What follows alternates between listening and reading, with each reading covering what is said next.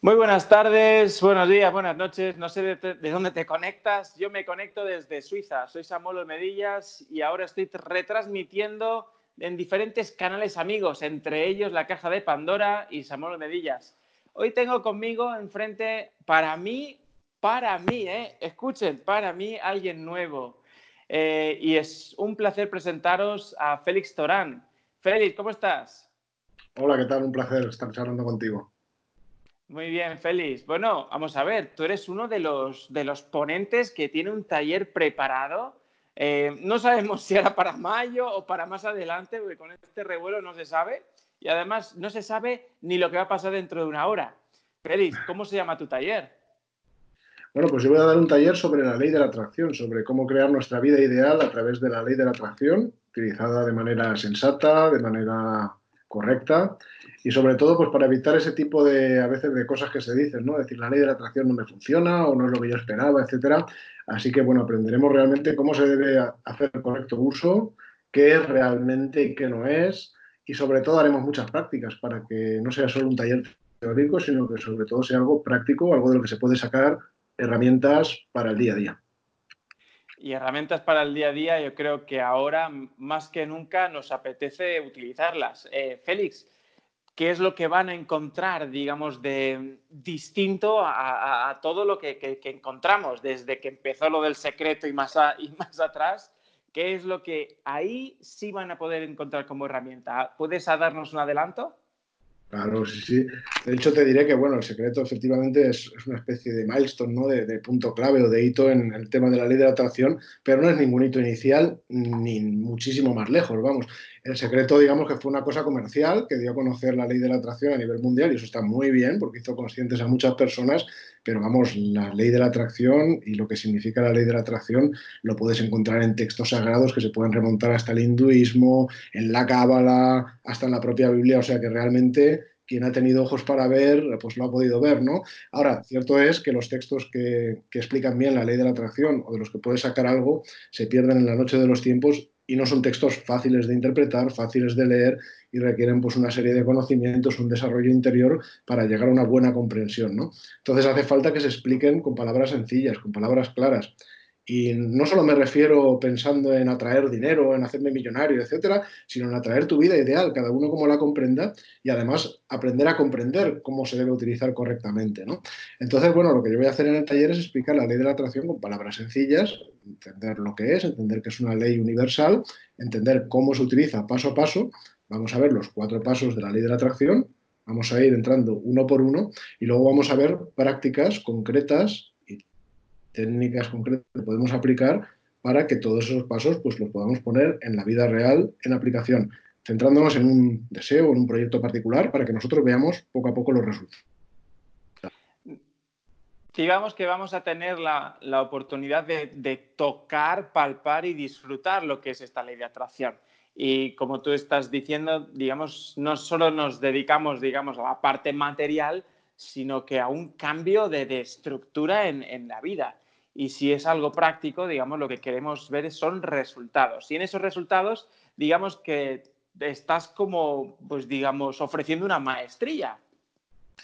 Claro, bueno, la maestría desde luego es algo que cada uno tiene que desarrollar en su interior. Porque al final el maestro que todos tenemos es nuestro maestro interior, ¿no? Y está ahí dentro de todos nosotros, esa sabiduría infinita. Esa ley de la atracción no es, una posesión de unos pocos, ¿eh? Es una ley universal que está en acceso de todo el mundo, como lo puede ser la ley de la gravedad, ¿verdad? Que todo el mundo se ha traído por la Tierra por igual y es impersonal, no hace distinciones, etcétera. Ahora, depende cómo la utilices, pues así van a ser los resultados.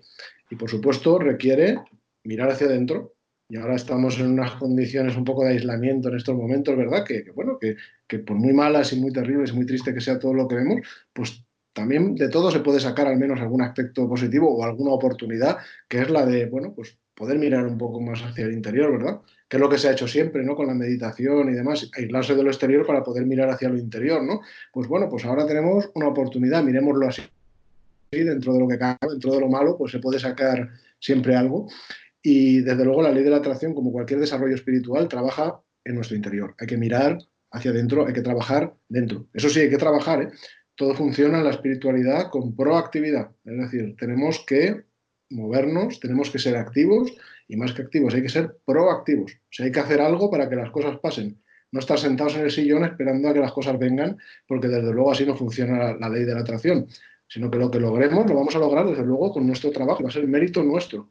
Yo lo que voy a enseñar es cómo utilizar correctamente esas herramientas, pero las herramientas hay que utilizarlas. Y eso es labor de cada uno, por supuesto. Y desde esa proactividad estamos invitando a que tomen acción todos los que están viendo este vídeo y que se suscriban a estas jornadas Conciencia Cuántica que estarán durante un tiempo en su versión más gratuita posible. Vamos, digamos que vamos a dedicarnos prácticamente una semana completa o más a ofrecer estos vídeos, estos talleres de manera abierta. Así que aprovechen estos momentos para darle también a ese link que tenéis abajo. Podéis encontrar también el link del, taller que también podéis disfrutar. Eso sí, tendréis que esperar un poquito porque ahora, como mismamente he dicho Félix, estamos en unos tiempos un poco revueltos. Eh, entrando un poco en materia y cambiando ahora de tema radicalmente, Félix, la ley de atracción sí o sí se aplica también de manera inconsciente, sin hacer nada. ¿Cierto, falso o ni cierto ni falso? es cierto, es cierto, porque al final eh, lo que se aplica es lo que nosotros plantamos en el subconsciente, ¿no? Y yo como, como explico en mis libros, eh, pues generalmente el subconsciente lo podemos tratar, y lo han tratado los sabios del pasado, como si fuera un jardín, un jardín muy fértil, ¿no? En el que cuando tú echas semilla, la verdad es que te reproduce todo, pero te reproduce lo bueno y lo malo. Así que hay que tener mucho cuidado lo que se planta en ese jardín mental, ¿verdad? Así que nosotros con la ley de la atracción lo que queremos hacer es atraer conscientemente aquello que deseamos. Pero lamentablemente también estamos atrayendo inconscientemente aquello que no deseamos.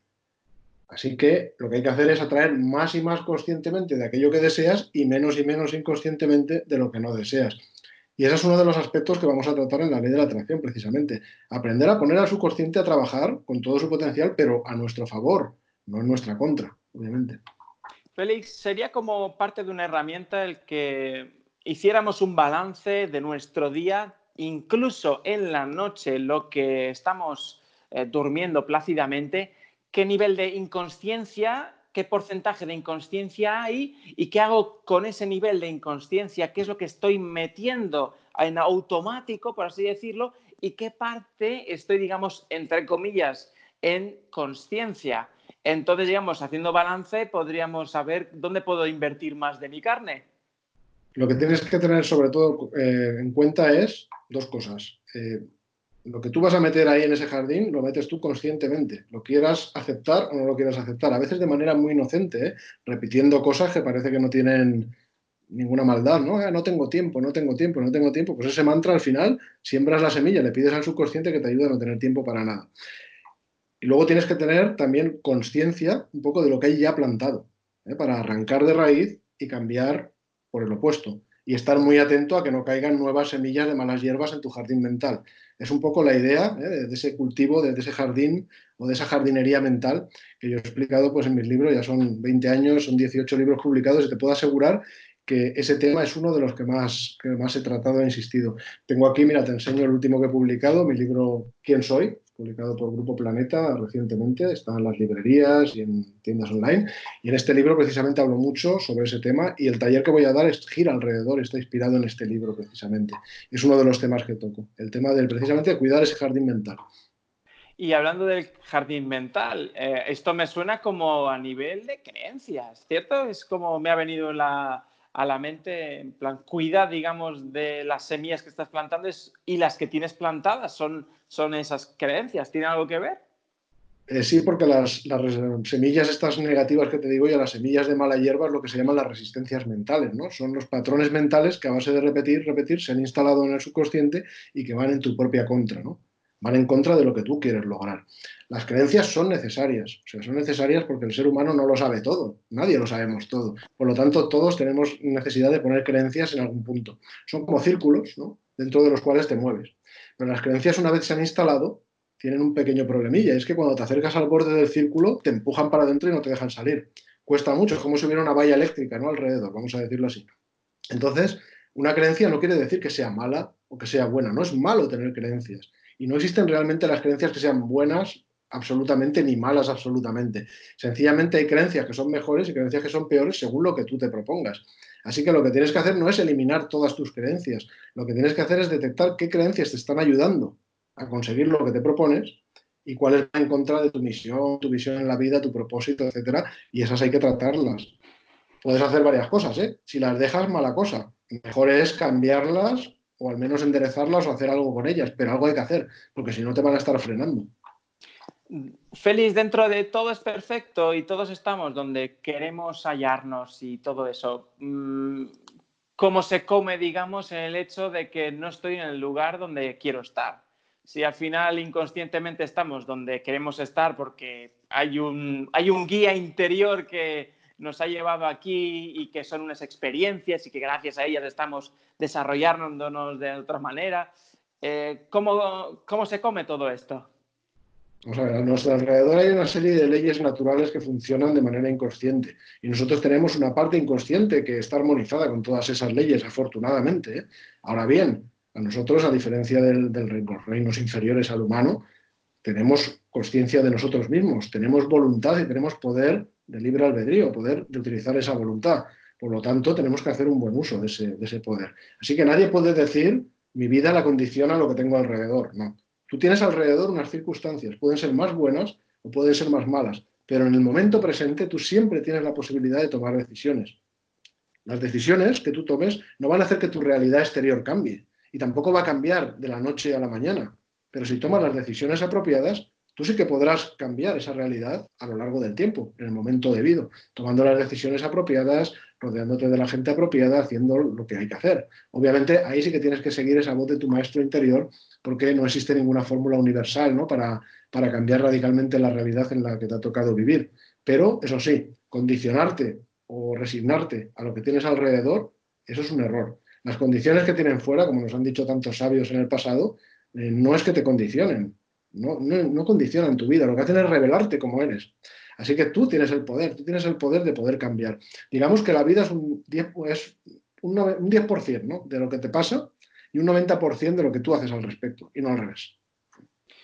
¿Cómo entraría esto en las, digamos, en el que una persona se llegue a utilizar la dualidad y decir, yo me estoy experimentando como muy, muy, muy rico y otro como muy, muy pobre. Y gracias a que tú estás aquí, yo me puedo experimentar aquí. ¿Sería, digamos, hallar el buen camino el que todos estemos en la mitad?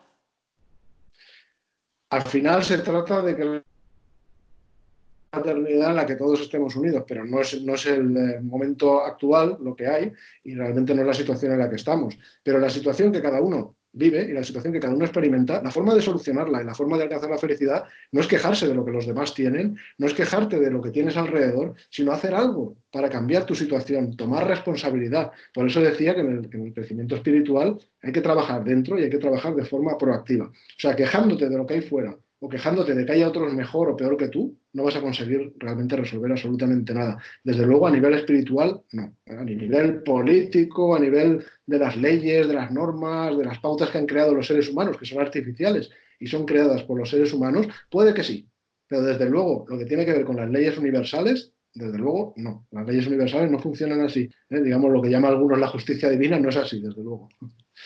Digamos entonces, estaríamos aplicando em, del tipo yo primero, yo después y lo que sobra para mí. Entonces, esa, diríamos, sería eh, la moneda de cambio que funcione. Pues si yo estoy activo en todo, estoy equilibrado en todo y deseo que el que esté ahí también lo haga, em, digamos, lo que podríamos ir aplicando como herramienta.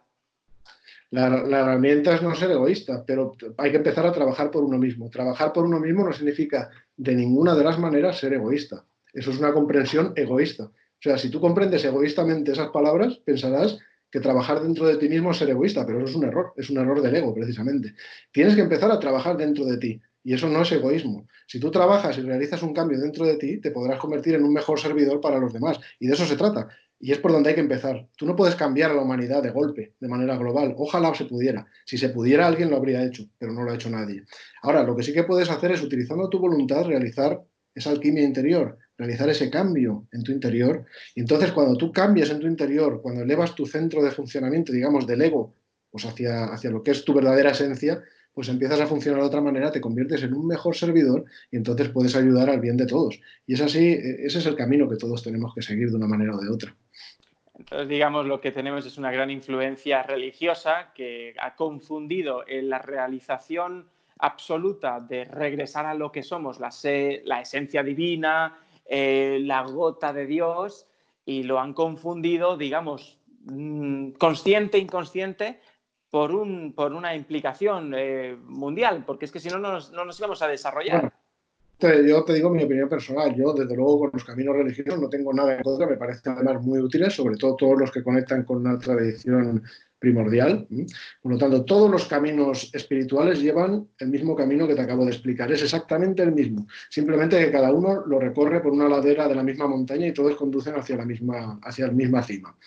Cada uno tiene una forma de funcionar. Unos funcionan a través de dogmas, otros funcionan de una manera tipo buscador, otros son filosóficos, otros son iniciáticos, otros son místicos, esotéricos, o mezclas de esas cosas. Ninguno para mí es mejor que ningún otro. Cada uno funciona a un nivel distinto y todos persiguen lo mismo. Por lo tanto, lo importante es que cada cual elija el camino que quiera elegir y sobre todo que lo siga, y que lo siga con humildad y con tolerancia. Tolerancia porque existen otros caminos y no solo existe el mío, y hay que, hay que tolerar también la existencia de otros caminos que pueden ser tan buenos y complementarios como sea el mío. Y humildad para entender que ningún camino es 100% perfecto y por lo tanto mi camino que yo siga no va a ser el mejor de todos. Seguramente habrá cosas que no cubra y habrá cosas que cubran otros caminos y eso hay que aceptarlo. Y es bueno pues pensar así, ¿no? Con humildad, con tolerancia. Y esa es la mejor manera de progresar todos juntos, cada cual por su camino. ¿Cuál sería, digamos, el límite entre jugar a una experiencia humana reconociéndose como Dios que somos eh, y el juego cínico de yo estoy jugando, me da igual todo y yo a lo mío y ya está. No, la, diferencia es la misma que la que acabas tú de decir. O sea, la diferencia es de que el que juega ese juego cínico está funcionando desde el ego. Eso es, es el centro de funcionamiento. Es la misma conciencia, como bien decías, que se expresa a través de todo y a través de todos. En el caso de los seres humanos, pues se, expresa a través de la autoconsciencia, que eso nos da un poder enorme, pero lamentablemente eh, la hacemos funcionar desde los niveles del yo inferior. Y cuando se funciona desde los niveles del yo inferior, no solo aparece el cinismo, sino también aparecen otras tantas cosas ¿no? relacionadas con el egoísmo, pues que hacen que esa conciencia se exprese atada al mundo material. ¿no?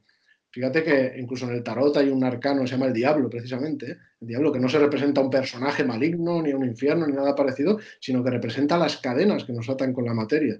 No es que la materia sea mala, la materia no tiene nada de malo, la materia solamente es. Lo que es malo es cuando tú creas cadenas con esa materia. Ese diablo son esas cadenas. Precisamente en ese arcano, una cosa curiosa que se puede observar es que hay una mujer atados a una piedra, representa esas ataduras a la materia, pero la cadena que lleva no les aprieta el cuello, se la podrían quitar si quisieran. Quiere decir que si nosotros estamos en ese estado es porque nosotros mismos lo hemos creado, porque nosotros mismos creamos esas ataduras y si quisiéramos podríamos aprender a quitarnos esa cadena. Y ese es el trabajo que tiene que hacer el ser humano. Es un trabajo de alquimia, un trabajo de transmutación interior, transmutación de pasar de lo inferior a lo superior, de dejar de darle tanto poder al ego y empezar a escuchar un poquito esa voz más profunda, que no está tan en la superficie, que es tu verdadera esencia, ¿no? desde el centro en el que tienes que funcionar. Digamos que aquí, em, desde la pura esencia, nos hemos diseminado un montón de, seres, de experiencias de seres humanos y al mismo tiempo nos reconocemos a nosotros mismos en alguien que está haciendo algo inferior o digamos en estas cadenas del diablo. ¿Y cómo, cómo es que yo entonces puedo animar a esta persona a que no hagas eso si eso lo está creando y lo estoy creando yo al nivel todo también? Está muy bien que tú que quieras ayudar al prójimo, porque tenemos que intentar ayudar al prójimo, pero al final la liberación de esas cadenas no depende de ti, depende de cada persona. Tú tienes que liberar las tuyas y cada uno tiene que liberar las suyas. Y eso no es egoísmo, es que es ese trabajo el que tenemos que hacer. Porque las cadenas las hemos creado nosotros y nosotros tenemos el poder de crearlas y tenemos el poder de deshacerlas. Ahora bien, cuando una persona va evolucionando en ese sendero, una de las formas precisamente de saberlo es que lo que más te va a apetecer es servir. O sea, tú no vas a querer evolucionar espiritualmente para ti mismo lo que quieres es compartirlo. Y lo que vas a intentar es ayudar a esas otras personas a que se den cuenta, a darles un poquito más de luz.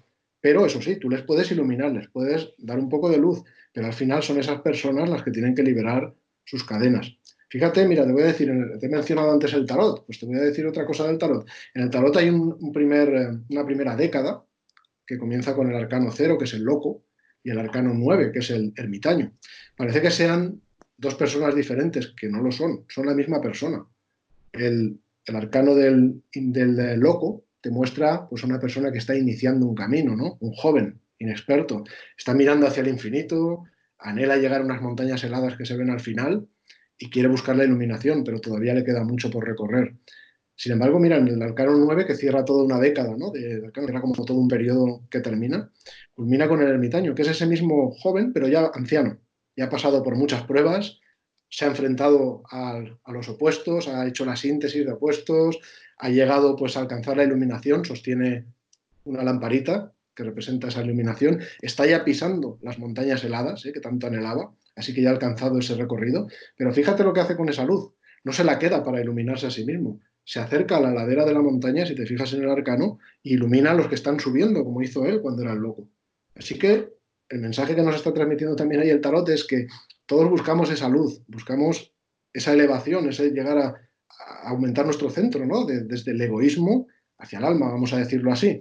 Pero, eso sí, no es con el objetivo de nutrirse a uno mismo, sino de luego ayudar a los que están subiendo también. Tenemos que convertirnos en mejores servidores.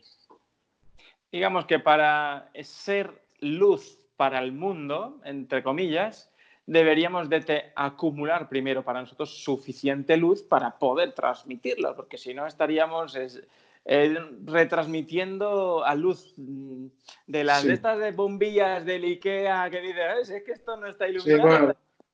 no, se comprende bien lo que quieres decir. Aunque te precisaré que en realidad no se trata de acumular luz, porque la luz ya la tienes.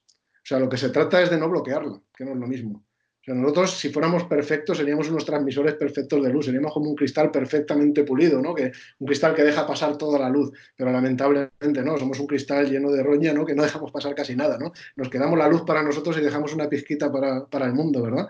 Conforme vas ascendiendo en ese camino espiritual, conforme vas trabajando, lo que haces es quitarle un poco de polvo, ¿no? A ese cristal para dejar que pase más luz. Es un poco la idea. Digamos que ahora, por ejemplo, poniéndonos lo que está sucediendo ahora, de que estamos todos en nuestras casas, encerrados y todo eso, no nos estamos encerrando, digamos, en grupos, nos estamos encerrando nosotros como individuos. Entonces ahí estamos diciendo que la elevación o iluminación o el alcanzar que ese cristal interior esté totalmente pulido comienza desde uno mismo, desde el individuo. Ahora, ¿cómo podemos utilizar los recursos que están en otro sin perder nuestra esencia de decir yo soy el que está transitando este camino, no simplemente me estoy viendo como un pobrecito sucio. Los, recursos que tú necesitas para realizar ese camino los tienes ya dentro de ti, no los tienes que buscar fuera. Fuera tú puedes encontrar personas que te den consejos, puedes encontrar herramientas, puedes encontrar guía. Hay quien necesita un guía, un maestro y demás, pero eso solo es un accesorio. El verdadero maestro y las verdaderas herramientas están dentro de uno mismo. Y hasta que uno no comprende eso, no puede hacer realmente un verdadero paseo espiritual, una verdadera evolución, un verdadero tránsito. El trabajo se hace dentro. Por eso necesitas una herramienta introspectiva que te permita dejar de mirar tanto hacia afuera y atarte tanto al mundo material y empezar a mirar hacia adentro. Y esa herramienta es la meditación. La meditación, sus diferentes formas, te permite girar esa vista introspectiva, mirar hacia adentro y trabajar dentro, porque el trabajo espiritual no se hace ahí fuera, el trabajo espiritual se hace dentro del ser humano. Al final, conforme vayamos avanzando, algún día se dará cuenta de que entre dentro y fuera en realidad no existe ninguna diferencia, pero lamentablemente ahora es todavía muy pronto para darse cuenta de eso.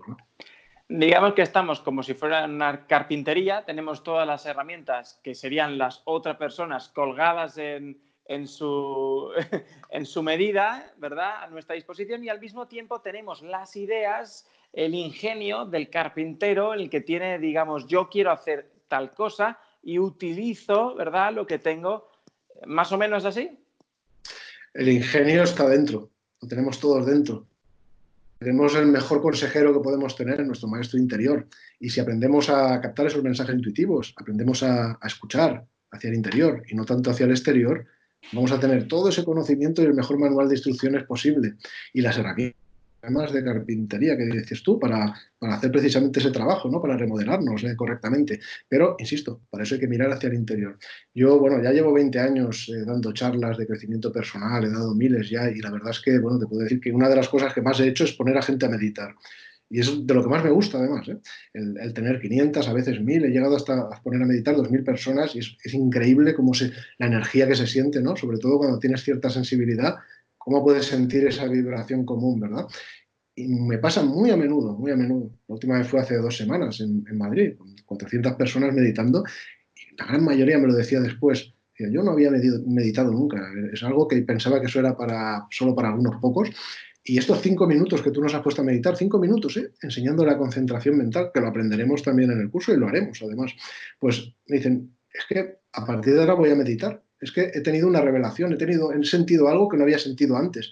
Y yo le digo, pues claro que lo has sentido. Le digo, precisamente, mira, normalmente la vida, como la vivimos? Vinculados a lo de fuera. Lo de fuera son las distracciones. El mundo material, esas cadenas del diablo que decíamos antes, por, decirlo así, sin malas comprensiones, porque dice el diablo y la gente entiende mal ya. Esas cadenas que te atan al mundo material son las distracciones. El ego necesita dispararte pensamientos sin parar y conseguir que te identifiques con ellos, que tu atención esté bailando de un sitio a otro. Cuando estás así, que es como estamos la mayor parte del día, estás en lo de fuera, estás sometido a lo de abajo, la materia. El mundo material te atrapa.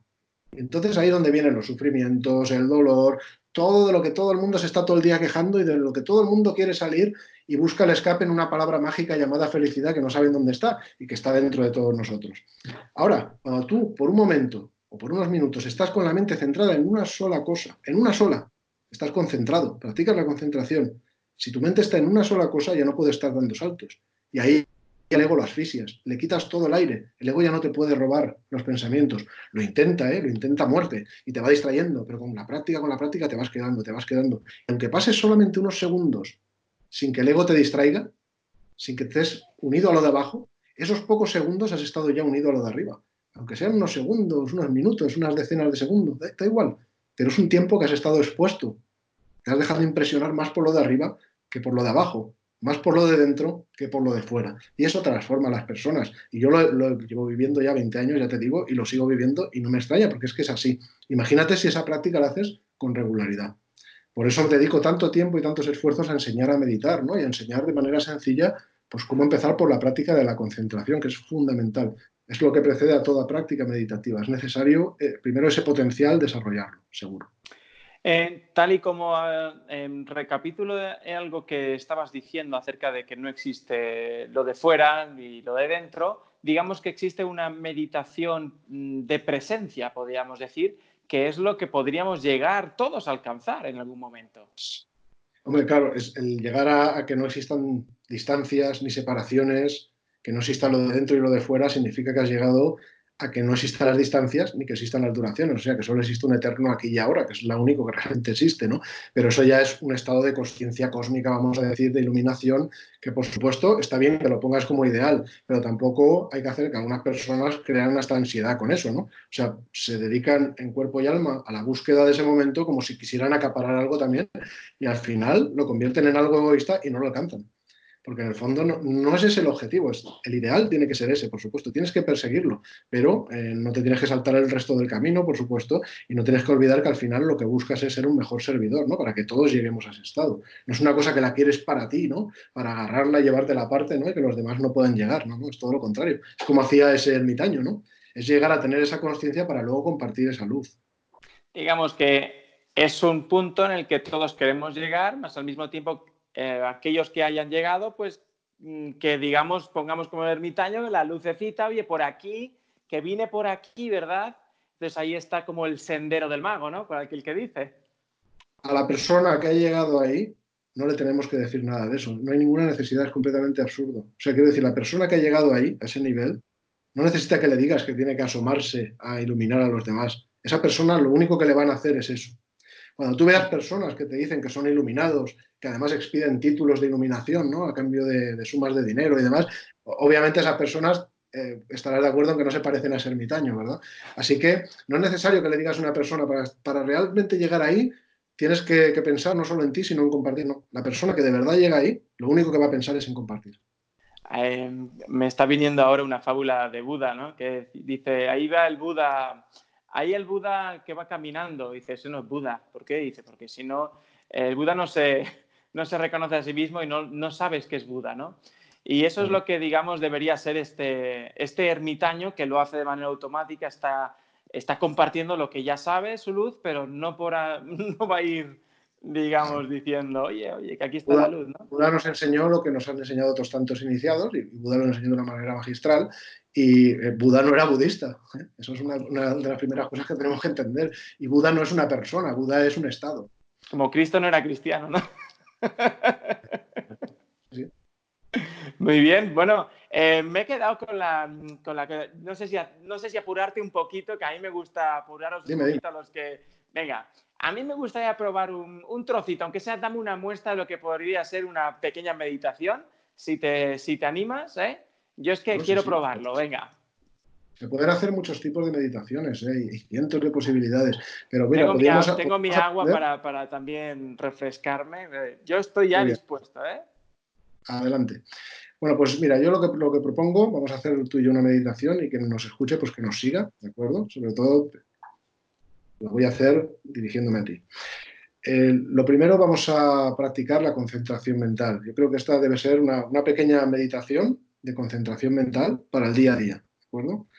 Se puede hacer en dos o tres minutos. La meditación puede ser formal, pero vamos a hacerla de manera informal. Una, cosa que dices, bueno, estoy, imagínate, en una sala de espera, tengo 20 minutos por delante, no sé qué hacer, voy a practicar unos minutos la meditación porque sé que, que nadie me va a molestar y que además puedo cerrar los ojos, por ejemplo, ¿no? Bueno, pues entonces nos ponemos en una posición cómoda. Yo siempre digo que no hace falta hacer fiorituras, se puede eh, practicar perfectamente poniendo los pies bien en contacto con el suelo, que no se toquen, las manos reposando tranquilamente sobre los muslos o las rodillas. Lo importante es que la espalda esté recta, pero sin tensiones, porque hay personas que la encorvan así para adelante, hay personas que se echan así para atrás. Eso transmite ya sea agitación, ya sea también fatiga, ¿verdad? Así que lo mejor es la postura normal de la columna vertebral. Nos ponemos en la posición normal y vamos a cerrar los ojos. Y ahora vamos a tomar unas respiraciones lentas y profundas. Vamos a inspirar lentamente para centrarnos. Y ahora vamos a expulsar el aire lenta y profundamente. Lo vamos a hacer por segunda vez. Vamos a tomar el aire lentamente, llenamos los pulmones. Y ahora vamos a expulsar el aire lenta y profundamente. Todavía una vez más. Vamos a inspirar lentamente. Y vamos a expulsar el aire lenta y profundamente. Y ahora lo que te voy a pedir es que dirijas tu atención hacia la zona abdominal. Es la mejor región para comenzar. Te voy a pedir que en la zona de la tripita, la zona abdominal, que observemos la respiración ahí, que la sintamos.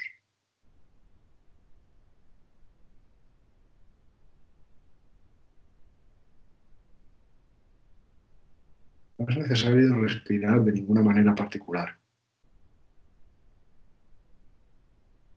Tan solo hay que dejar que la respiración funcione por sí sola y observarla en el abdomen. Sencillamente eso.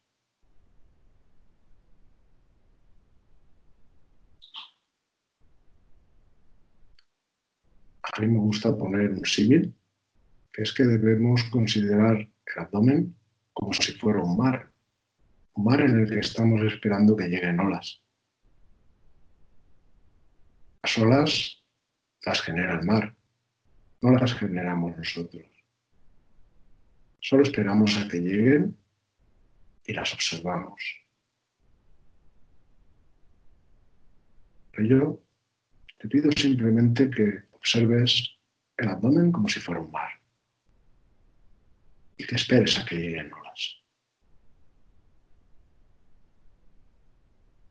Que van a llegar olas, van a llegar las olas de la respiración.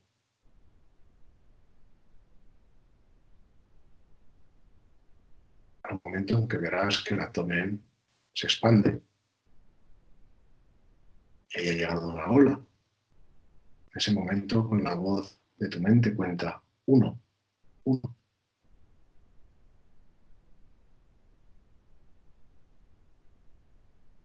En otro momento verás que el abdomen se contrae al expirar. Y en ese momento, con la voz de tu mente, cuentas dos, dos.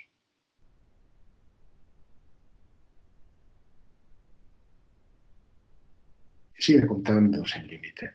Tres, tres, cuatro, cuatro. Límite.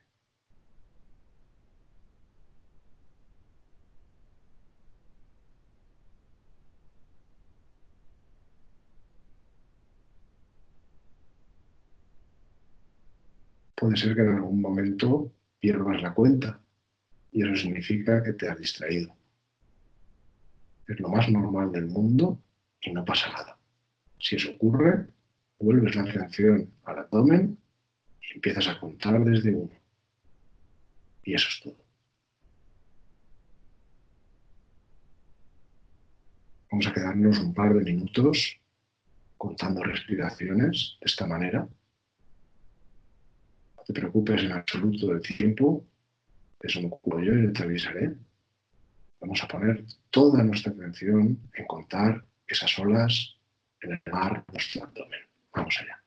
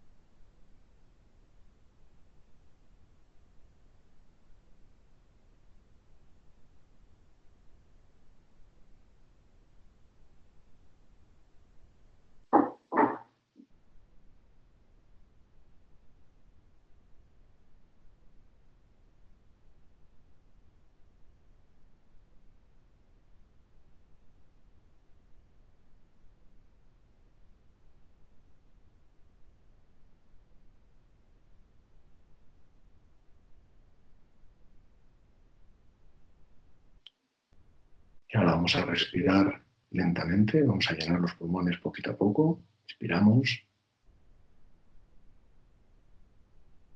Vamos a expulsar el aire lenta y profundamente.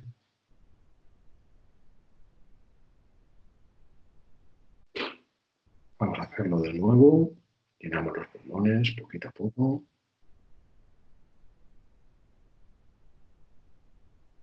Y vamos a expulsar el aire poco a poco. Vamos a ir abriendo los ojos y retornando a la conciencia objetiva del lugar que ocupamos aquí y ahora. Bueno, bienvenido de nuevo al mundo material. Esto ha sido pues una pequeña meditación que se puede además alargar todo lo que uno desee y es una forma sencilla de comenzar. Luego se pueden hacer muchísimas formas de, concentración, hay muchísimos, muchísimos tipos de prácticas muchas tradiciones, muchas prácticas, todas muy buenas. Esta es, muy buena porque se usa la respiración, que es algo que todos llevamos dentro, y además usamos una cuenta como una herramienta inicial para empezar. Después, claro, cuando uno va tomando práctica, pues ya puede quitar incluso lo que es la cuenta, el conteo, y se puede centrar en las sensaciones de la respiración. Luego se pueden añadir técnicas de mindfulness que van más allá de lo que es la concentración, ¿verdad? Y bueno, te, dan unas herramientas tremendas de autoconocimiento. Y luego hay técnicas, por ejemplo, como el esicasmo, que yo no enseño mucho. Es una técnica pues, que todavía se practica en el Monte Athos, en Grecia. Viene pues, del cristianismo primitivo y es una forma de meditación estupenda, concentrativa, no dual, además contemplativa, que se tiene lugar en el corazón. ¿eh? El corazón se convierte en el punto de, observación y se repite pues, un nombre sagrado. Allí repiten una oración se llama la oración de Jesús, el Kyrie eleison, pero bueno, se puede utilizar cualquier otro mantra o cualquier otro otra palabra de poder que uno quiera. Y es impresionante porque te entrena, pues como, como hace la concentración, ¿verdad? Para estar centrado, forzarte a estar en un lugar, por ejemplo, en el corazón, y además para que cuando tú te desvías, lo detectes rápidamente y vuelvas. Además esa palabra de poder te ayuda a estar más concentrado y además cuando te desvías te ayuda a volver. Y luego encima te lo llevas al día a día, ¿no? Al final ocurre lo que decía San Pablo, lo de orar sin cesar, ¿no? Lo que hacen, lo que practican allí esa oración la llevan dentro al ritmo del corazón las 24 horas del día, como quien dice, ¿no? Eso ya los grandes maestros, ¿no? Entonces, bueno, eso es maravilloso, ¿no? Al final se trata de, se trata de eso, ¿no? La, concentración realmente tiene un impacto para tu vida cotidiana. Yo explico en las charlas, ¿eh? las, las ventajas que tiene incluso para la gestión del tiempo. O sea, cuando tú te levantas 10 minutos antes para practicar la concentración, no estás perdiendo 10 minutos, estás ganando horas a largo plazo. Porque al final esa capacidad de la mente de estar en una sola cosa te la llevas al resto de tus actividades. Y al final no estás con 20 ventanas abiertas dando saltos de un sitio a otro, sino que cada vez estás en lo que estás. Tú estás haciendo ahora algo, estás en lo que estás. No tienes tanta distracción. Las distracciones son ladrones de tiempo y de energía brutales. Así que cuando practicas la concentración, al final haces más en menos tiempo, lo haces mejor, disfrutas mucho más y te cansas mucho menos. Así que fíjate si tiene ventajas.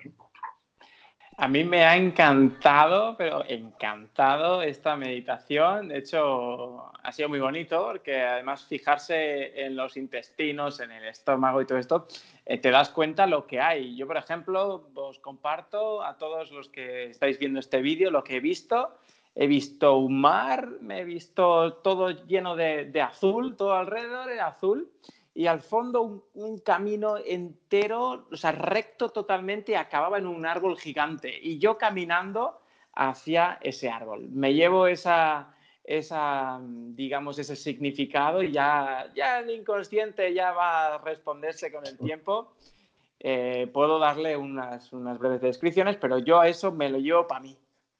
Son revelaciones, ¿eh? son revelaciones y como yo explico muy a menudo, ¿no? La, la, concentración te ayuda a crear silencio interior y por lo tanto puedes escuchar esa voz del maestro interior.